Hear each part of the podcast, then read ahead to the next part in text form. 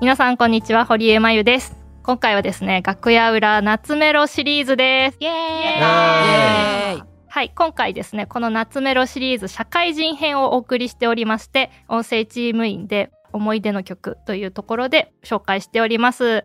それではですね集まってくれたメンバー紹介したいと思います。安田恵子です。水野あさです。中島信也です。弓永理香ですよろしくお願いします。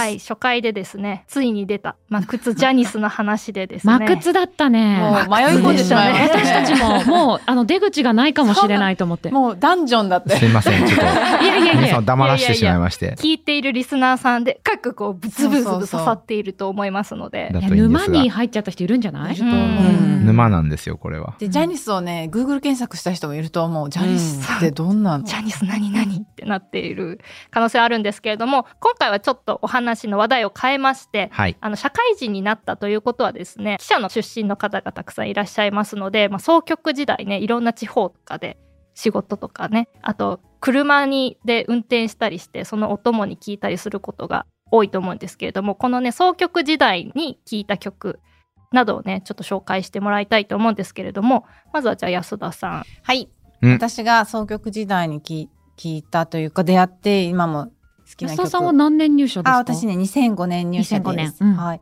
これ、アン・ルイスさんのグッバイ・マイ・ラブです。これね夏メロだ夏メロなんだすけど、なんだすけど。なんですけど？なんだすが？私が、だから、この、これを知っこの曲、アン・ルイスさんとか知ったのっていうのは多分2010年とかなんじゃないのかな。だと思うんですけど、なんでこれを知ったかというとですね、アン・ルイスさんのバックコーラスをしてましたって人と知り合ったんです。へえどこで出会ったんですか？山口です。あうんそう、私ね、山口総局にいたんですけど、2010年から12年かないたんですね。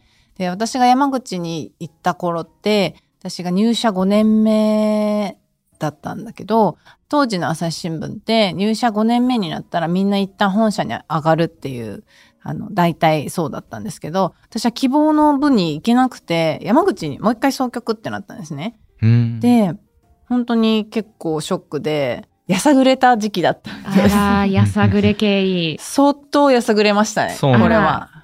なんなら、犬飼い始めたのは山口なんです。はいあ。そのえ、、それ、すれてたから犬飼おうってなったっあて、ことですか？だからっていうか、やっぱ自分、まあ今考えればですよ、本当に甘い考えだなって思うんですけど、自分なりに一生懸命やったつもりっていうのと、自己評価と他者の評価っていうのがやっぱすごいずれてって、で、そこを埋め、誰も埋めてくれなかったから、そう、なんであなたはここがあんまり伸びなかったから、ここは伸ばした方がいいよっていうようなことも誰も言ってくれなかったから、本当になんでなんでって感じだこの会ったんですよ。社そういうの言ってくれる人ほぼいないですよね。だよね。本当にそうですよね。で、なんかね、安田さん沖縄のことやりたいって言ってるし、山口岩国基地もあるからいいじゃんって言われて、え関、係あるえ、ちょっと待って、全然違うし、なすごいそんな感じで送り出されて、もうめちゃくちゃこの私のモチベーションっていうのが著しく低下したわけですよ。危機だ。だから一生懸命仕事しても、よくわかんない評価になったり、自分がこの後どうしていいかがわかんないんだったら、自分のやりたいことをもっと優先していいんじゃないかっていうことになって、うん。よし、犬飼おうっていう、まず自分が、飼いたかったんだ。犬飼いたかったから犬飼おうと思って、犬飼って、まあ今も一緒にいる犬なんですけど、うん。飼い始めたっていう、もう本当に自分が好きなことをやってた時代が山口総局時代なんですけど、うん。でもね、そんなに、だから山口に次着任してねって言われた時は、すごいショックだったんだけど、本当に山口時代があってよかったなとしか思えないぐらい、たくさん人に出会ったのが山口だった。うん。それは仕事もせずに、あの、デスクがね、結構、あの、私のやさぐれ感を心配してたとは思うんですけど、とにかく必ず、その、普通の市政の人と、い一日一回会話をすることっていうのと、あと、ご飯は私当時独身だったんで、家で一人で食べるなって言われたんですよ。あ外で食べなさいと。外で誰かと地元の人たちと話とかしながら食べなさいって言われて、そこで通うようになったお店があって、でそこで毎晩、夜な夜な本当にそこで夕飯食べてたんです。居酒屋なんですけど、カウンターに行って、一人でご飯食べてるんだけど、同じようにカウンターで一人で食べてたり、あるいは二人で並んでたりする。うん。でですけど、それを大将がね、つなげてくれるんですよ。うんうん。ここは朝日の安田だよとか、これどこどこの誰々さんだよって言って、まあ自然にお話しして、地元の人とのすごい仲良くなれるっていう、そういうなんか社交場っていうか、になってたようなところ。近くに欲しい。そう、すすごいの楽しくて。いいお店ですね。うんで、ある日、私がまた夕飯食べに行ったら、稽古あの、この後、あの、空いてるかって言われて、空いてるますよって言ったら、隣にね、二人座ってたんですよね、男女二人座ってて、うんその男性の方がね、あの、帰んないといけなくなった。歯、歯が痛くて。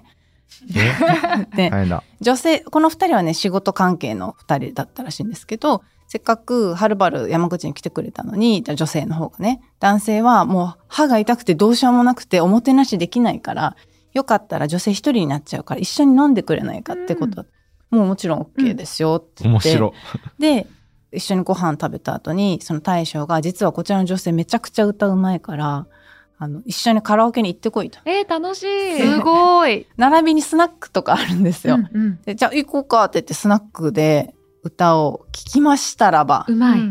てかね、もう、びっやばい。くりする。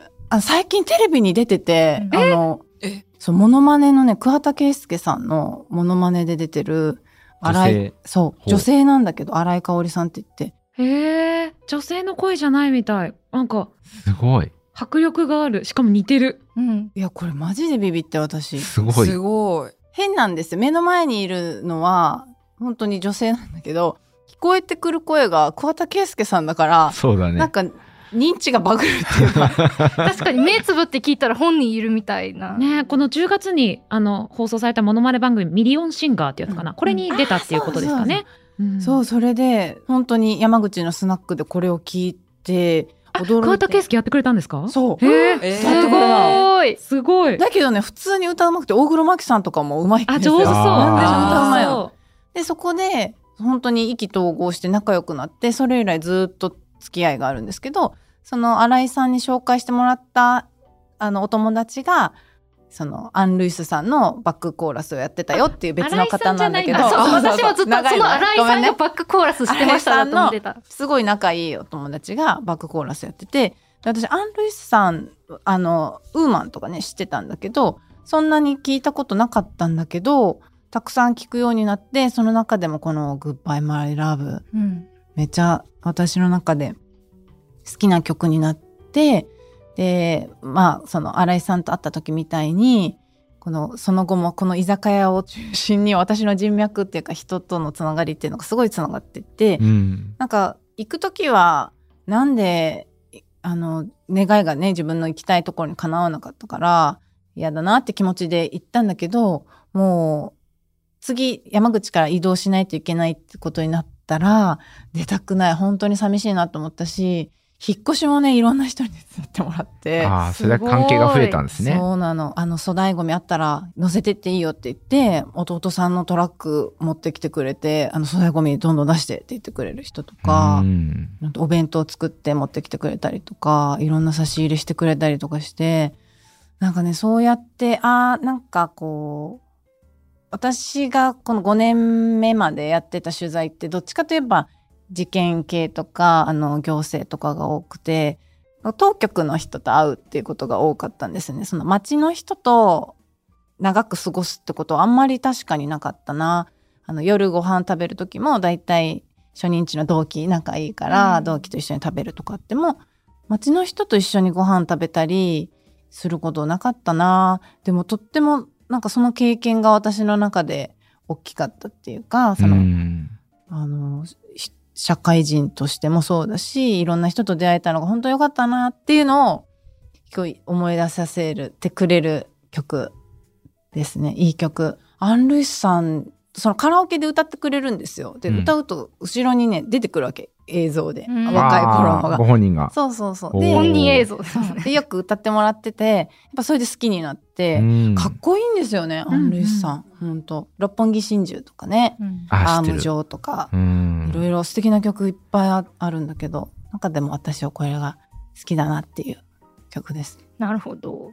アーズさんははい。総曲時代のあ曲とかありますか？私ね、総曲っていうか、あの、私がうん社会人時代に何度聴いただろうって言って、うん今でも聴く曲をあのチョイスしたんですけど、あの、朝ドラのアマちゃんってありましたよね。うんありました覚えてます皆さん覚えてますか ?2013 年にやった朝ドラなんですけど、私入社自体は2008年なんですよ。はい。で、あの、大分、新潟、えっ、と、大阪の本社で編集センターやって、今東京っていう感じなんですけど、私、大分で次の、あの、初任、次の不妊地が新潟だよって言われて、家を探しに行った日が東日本大震災の日なんえー、です。そうだったんだね。うん、なので、あの、現地に着いて新潟の駅に降り立ったのが2時半ぐらい。うんで、それで1軒目の内見をしてる時にすごく大きく揺れて、でもこれはただごとじゃないなと思って、家見てる場合じゃないなと思って、新潟総局に上がって、で、その翌日にはもう私、福島に取材に入ったんですよ。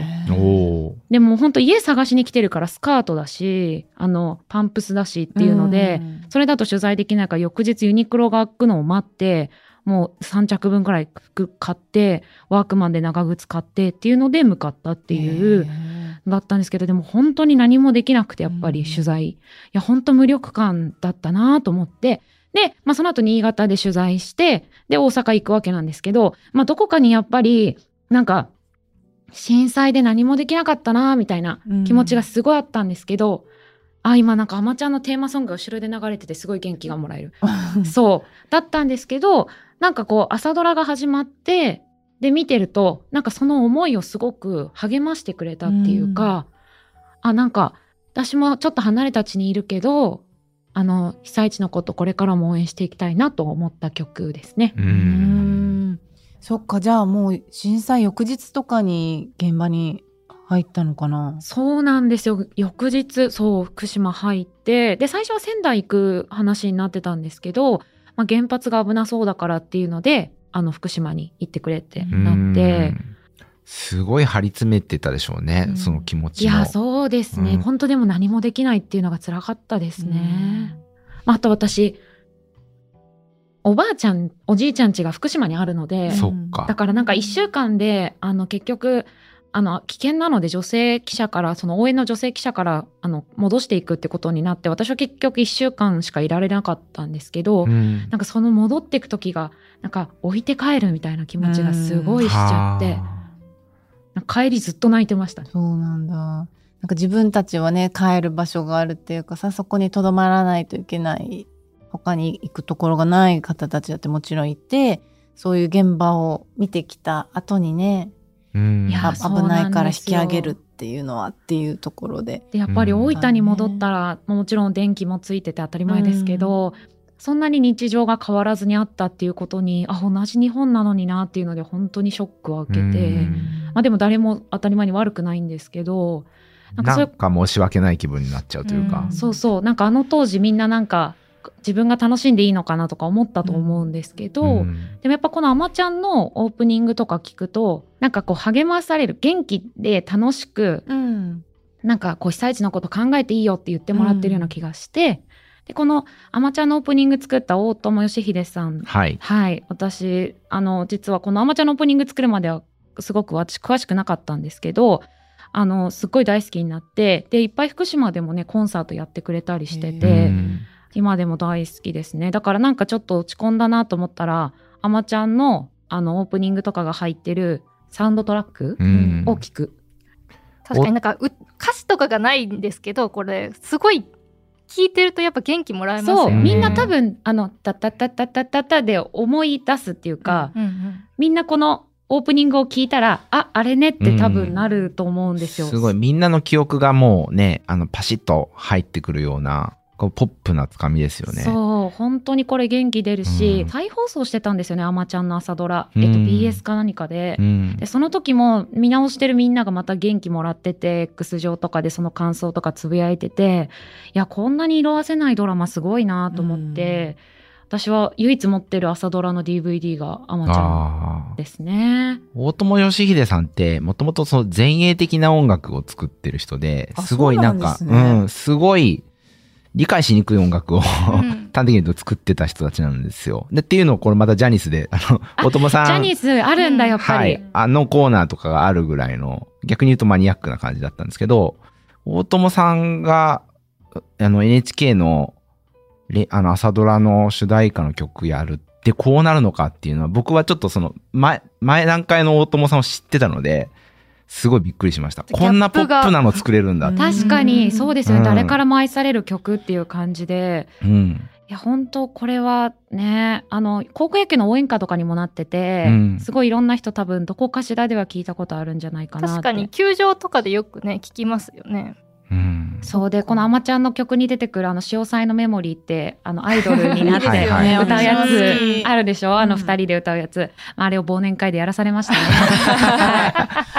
はいなるほどね。大阪のね編集センターのところで、はい。あのうんちゃんとコスプレグッズとか売ってたんで当時ちゃんと天の格好をしてえすごい。本格的だね。ちゃんと踊りもねあの、うんみんなであ、まあ、2人でべ練習して、うん。振り付けも。振り付けもやってあなたどっちパートねって分けてやりました。はい、そんな思い出です。なるほど。はい。はい。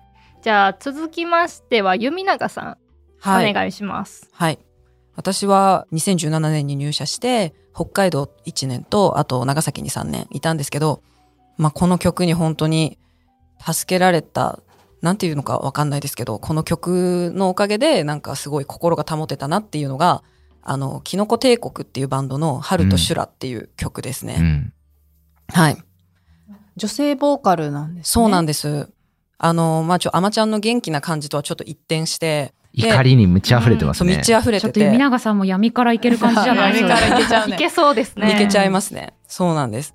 で、これは学生時代にそのバンドサークル入ってた時に、私が入って、その先輩に、なんかキノコ帝国ってバンドを知ってる声が合うと思うんだよねっていう風に言われて、なんか一緒にコピーやろうよって言ってやった曲だったんですけど、うんで、それでキノコ帝国を知って、で、まあ、でもその時は、まあ普通に好きだなみたいな感じで、でこの春と修羅とかも自分でやったんですけど、その時は別にその歌詞とか、その曲自体がめちゃくちゃ響いてやったっていう感じでもなくて、でもそのやっぱ社会人になっていろいろ、なんか北海道で寒いのにデスクに帰らせてもらえなかったりとか、はい。辛いよね。そうなんですよ。そうだよね。それで長崎のあったかいところを希望したんだもんね。そうなんですよ。ん。とかそういうね、なんかちょっと嫌なこととか積み重なった時に、まあ私もともとお風呂でこうストレス発散というか歌ったりしてたんですけど、うん。あの、ふ口をついてこの歌が出たんですよ。そういえばそうだな、この曲学生時代やったし、なんかよく聴いてたなとか思ってまた聴くようになって、なるほどそうなんです。で、それですっごい聴いてたっていう。あ自分の気持ちをねあの歌に乗せてそう乗せて歌詞が口をついて出てきた これはだいぶ3時にストレス溜まってたよ。そうだねそうなんですよ。なんか全部めんどくせえやってね何度も言ってるそうなんです。うんそれがサビで。うんで、金属バット振り抜くとか。なんかやっぱり一番最初就職したての頃思い出すとなんでこれやんないといけないんだろうっていうのがよくわかんないまま、そうなんですよね。やんないといけないってこといっぱいあるもんね。そうなんですよ。なんか、はっきり説明もされずに、うんなんかとりあえずどこどこ行ってきて、みたいな、その、で、そこら辺に住んでる人とかの、なんかその事件とかあったら、その、なんかその時何か見たり聞いたりしてないか聞いてきてとかって言われて、そういうのもやっぱ、ね、最初はすごい大変でしたね。でもどうやって記事を書くとかどうやって取材するって別に誰も教えてくれないじゃないですか。いや、本当行っに。てやって書いてって言われて書いたらえなんでこんなこと書いてんの？みたいなこと言われたりとか、うんここれなんで確認してないの、うんとかいう感じだからそりゃあね。それを曲でこう消化してなんとか現実としてはこう折り合いをつけていくみたいな。そうですね。うん。なんか私は自分が落ち込んだり、こう嫌な気持ちになった時に、多分明るい曲を聴いて前を向くみたいな人も多いと思うんですけど、うん。私は逆に、なんかそこに寄り添ってくれる、ちょっとダークな曲とか、うん。あ自分の気持ちに近いところ。そうなんです、そうなんです。そういうのを聞くっていうのが割かし多くて。は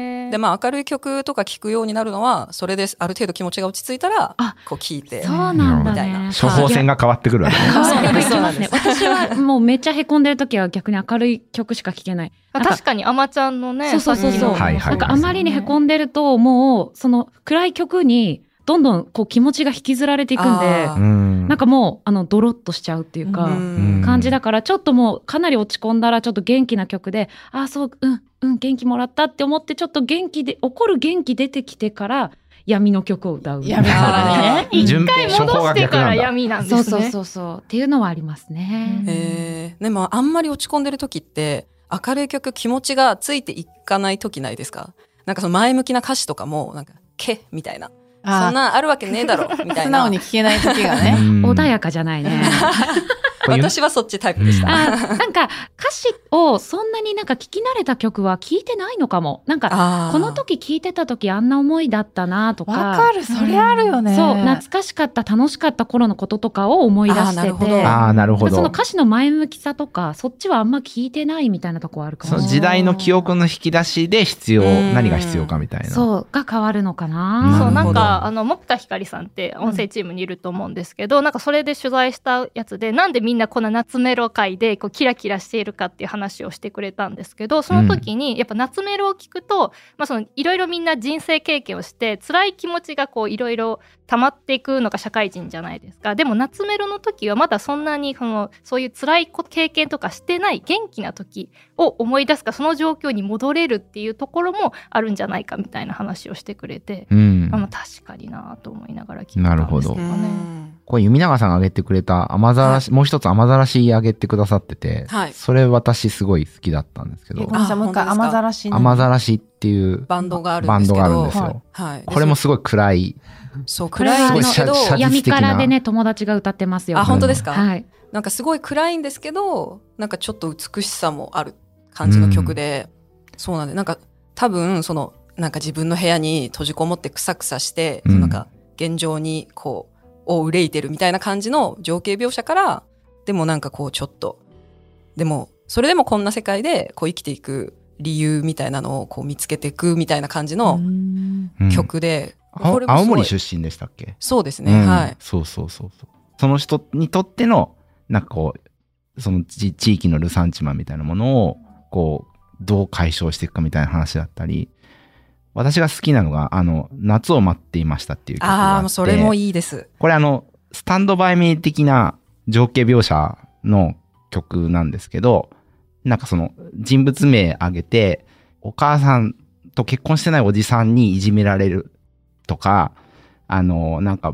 冒険心が高じて、最終的にあの、飛び降りちゃうみたいな、いろんな子の、なんかその人生を振り返って、あの時、あの、あいつらと一緒に遊んだよな、みたいなことを思い出す曲だったり、まあそういう曲がいっぱいあって、すごい歌詞に意味がすごい込められていて、うん。かつ曲がすごい美しい、激しい時もあるけど。うん。なんかすごい情景が浮かぶんですよ。その僕が死のうと思ったのはっていうのもそうだし、うん。夏を待っていましたっていうのもそうなんですけど、なんか多分そのひ、多分実際そのバンドの人たちの幼少期の記憶とかを多分着、が着想なのかなって思うんですけど、だからすごい聞いてて、多分皆さんもなんか多分聞いてみたら、あ確かにこういう気持ちってあったかもみたいにちょっと思えるかもしれないですね。なるほど。すごい共感できるっていうか。ん情景が浮かぶような。はい。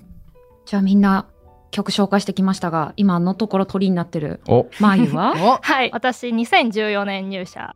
で、あの、総曲時代とはちょっと話変わるんですけど、私が紹介したいのは、シンガーソングライターのレオルさんが歌っている第6巻っていう曲なんですけど、この曲を知ったきっかけっていう企画がですね、あの、ハモネプって懐かしいね。懐かしい覚えてます。はいはいはいあのこれですねフジテレビ系のバラエティ番組でやっていたこう青春アカペラ甲子園っていうのをやってたんですけれどももう私があの当時リアタイで見てた時は、まあ、力の限りゴーゴーゴーっていうね 番組のえ中、で弓永さんわかる？いや、ハモネプはわかるんですけど、その力の限り、ゴーゴーゴーはわかんないです。ほら、あれあれ。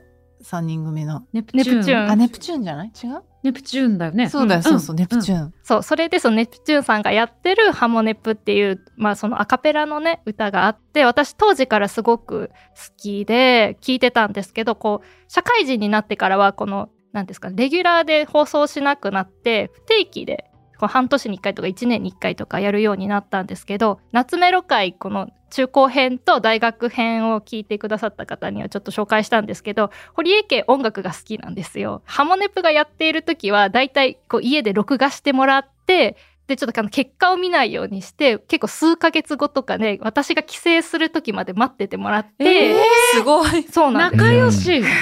であの両親帰ってきてあ結構仕事遅いんで夜10時ぐらいからご飯スタートするんですけどその時にみんなで囲んでその食のお供にしてたのがこのハモネプで、はい。で、このハモネプをみんなでこう聞いて、あ、この歌いいよね、あの歌いいよねとか言った中で、こうやっていくと私の中でこう、当時も聞いてたし、すごく今も好きなんで懐かしくなるんですけど、まあ、その中でこのね、第6巻っていうのは、このブラックムーンさんっていうね、あのグループが、あの、ハモネプで歌ってたんですけど、その時に初めて知っても、それがめちゃくちゃうまくて、ちょっと今聞いてもらってるやつなんですけど、でもこれはね、あの、私のハモネプの中では今のとこベストなんですよね。え、うん待って、これさ、全部あれなの？ハモネプってこと、後ろで聞こえてるさ、あ、そうそうそう。うんだってね、あの、ちゃんと言ったらベースっていうか、ベース、ベース。ボイパね。ボイパとかね。ボタンそう。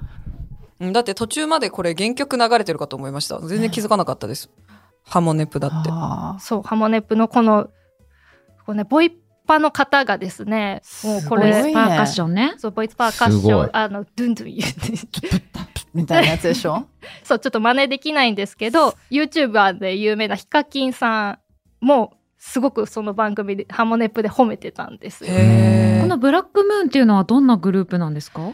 あ、ブラックムーンはハモネプを目指して結成されたグループなんですけど、これ大学編で大阪音楽大学のチームなんです。大学編っていうのはその各校のその大学が集まって、その大学の何々大学の何々チームみたいな形で、その大学同士で日本一を競う。で、そのチームのうちの一つがブラックムーンなんですよ。でもすごい上手って言ったらもう本当感想、あのね、浅い。ボキャブラリーなって言われるけど、なんか、これね、目指して、日本一だったの？そう、このチームは優勝したんです。2021年夏に優勝してらっしゃる。そうなんです、そうなんです。うんあ、でも、X にアカウント持ってる方とかもいらっしゃるから、今もね、活動してったらいいですね。そうなんですよね。そう。で、その、これメンバーはアカペラ初挑戦とかだったんですけど、もうね、音やっぱ音楽専攻なんで、やっぱり音感、音程とかもバッチリ合ってて、しかもこのメンバーって全員がそのメインボーカルとして歌える歌手が揃ってるんで、あの、今聞いてもらったように、その途中でこう、メインのボーカルが交代していくんですよ。なんかそれもすごく面白くって、で、もうそっからこの第6巻が好きになって、もう私はこうテンション上げたい時とか、あとそのドライブ、家帰って運転する時とかに流したりとかしてますね。いや、まゆはさ、この、たちはさ、このハモネプを家族で見て、あ、うまいねとか、どっちが優勝するかなみたいな。だって結果はお知らせせずにって言ってるでしょ？予想し合うわけ。そう予想し合って、あいこっちのが勝つんじゃないとか言いながら、私はこっちが好きだなとか言いながらやってますね。そういう情景も思い出されるんですか、ね、あ、そうで。すね。なんかそういう、そういう家族の状況とかっていうのも思い出す曲ではありますね。うんあーいい話や。ね ほっこり。え。ね。そう、だからね、ハモネプ懐かしい人もね、リスナーさんにもいると思うんで、ちょぜひね、あの、気になったら聞いてみてほしいなと思います。ということで、第2回はこの辺で締めたいと思います。皆さんありがとうございました。ありがとうありがとうございました。朝日新聞ポッドキャスト楽屋裏ではリスナーの皆様からトークテーマを募集しております概要欄のフォームからどしどしお寄せくださいお待ちしております